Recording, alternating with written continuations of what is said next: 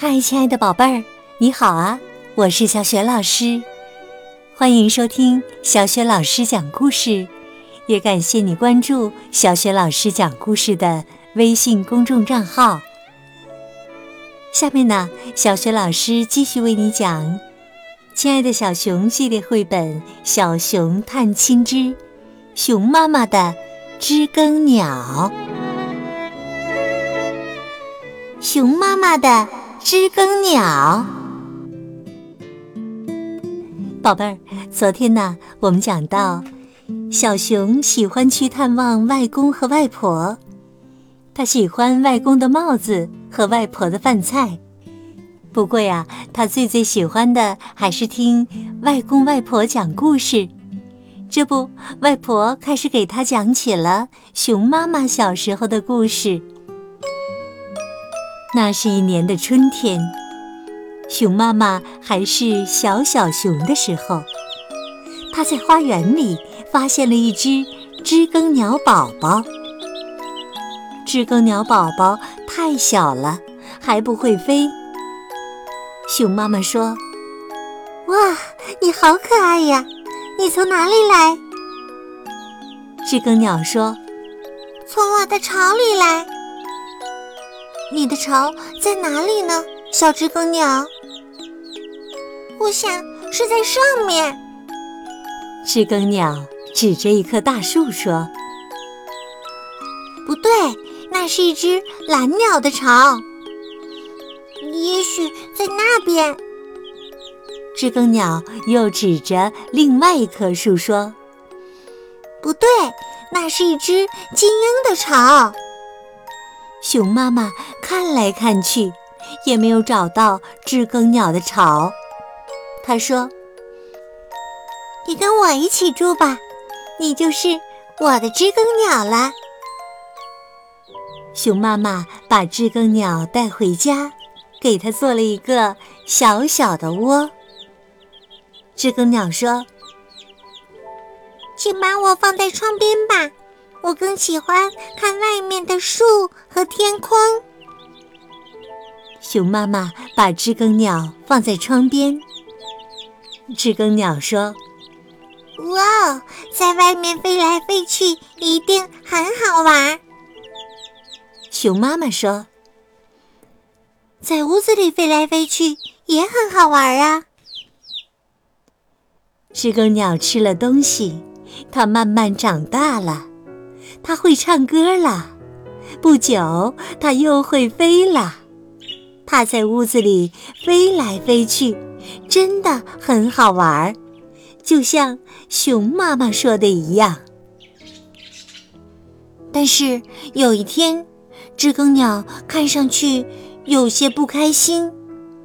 熊妈妈问：“知更鸟，你为什么不开心呢？”知更鸟说：“我也不知道，我的心里很难过。”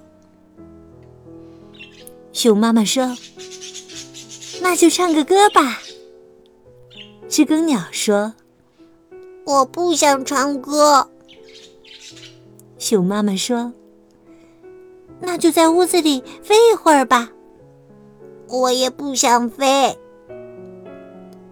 熊妈妈满眼是泪，他带着知更鸟来到花园里。他说：“我爱你，知更鸟，我希望你快乐。你想飞走，你就飞走吧，这样你就自由了。”知更鸟飞走了，飞上了高高的蓝天。他唱着高亢的快乐的歌，然后它又飞下来，飞到了熊妈妈身边。知更鸟说：“别难过了，我依然爱你。不过，我要去看看外面的世界。我还会回来的，我每年都会回来看你的。”于是，熊妈妈亲了亲知更鸟，知更鸟就飞走了。小熊问外婆：“外婆，知更鸟忽然回来了，是吗？”“是啊，小熊，知更鸟回来了，它的宝宝也回来了，它的宝宝的宝宝也回来了，这里就有一只呢。”“哦。”小熊说：“外婆。”我也想让知更鸟自由的飞走，就像妈妈那样。哇，外公来了！哎呦，喝咖啡的时间到了。外婆边说边走进了屋。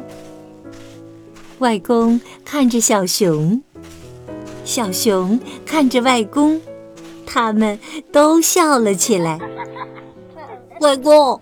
您给我讲个小矮人的故事吧，好吗？好吧，不过呀，你得抓紧我的手啊！我不会害怕的。你不怕，也许我会害怕呢。外公，快讲吧。于是啊，小熊外公开始讲起了小矮人的故事。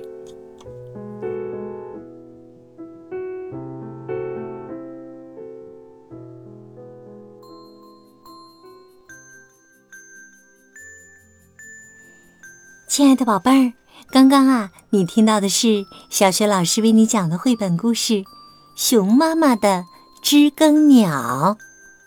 熊妈妈非常喜欢它的知更鸟，可是最后呢，却把知更鸟放走了。这是为什么呢？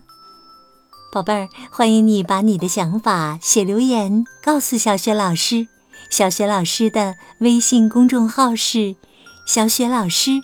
讲故事，宝爸宝妈欢迎你们来关注，宝贝儿啊就可以每天第一时间听到小学老师更新的故事了，还可以听到小学语文课文朗读等很多实用有趣的音频。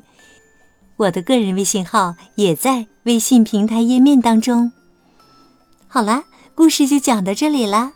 如果是在晚上听故事，宝贝儿可以和小学老师进入到。睡前小仪式当中啦。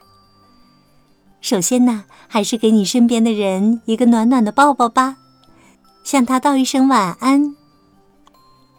然后呢，盖好被子，闭上眼睛，放松整个身体。希望你今晚同样香甜入梦。晚安。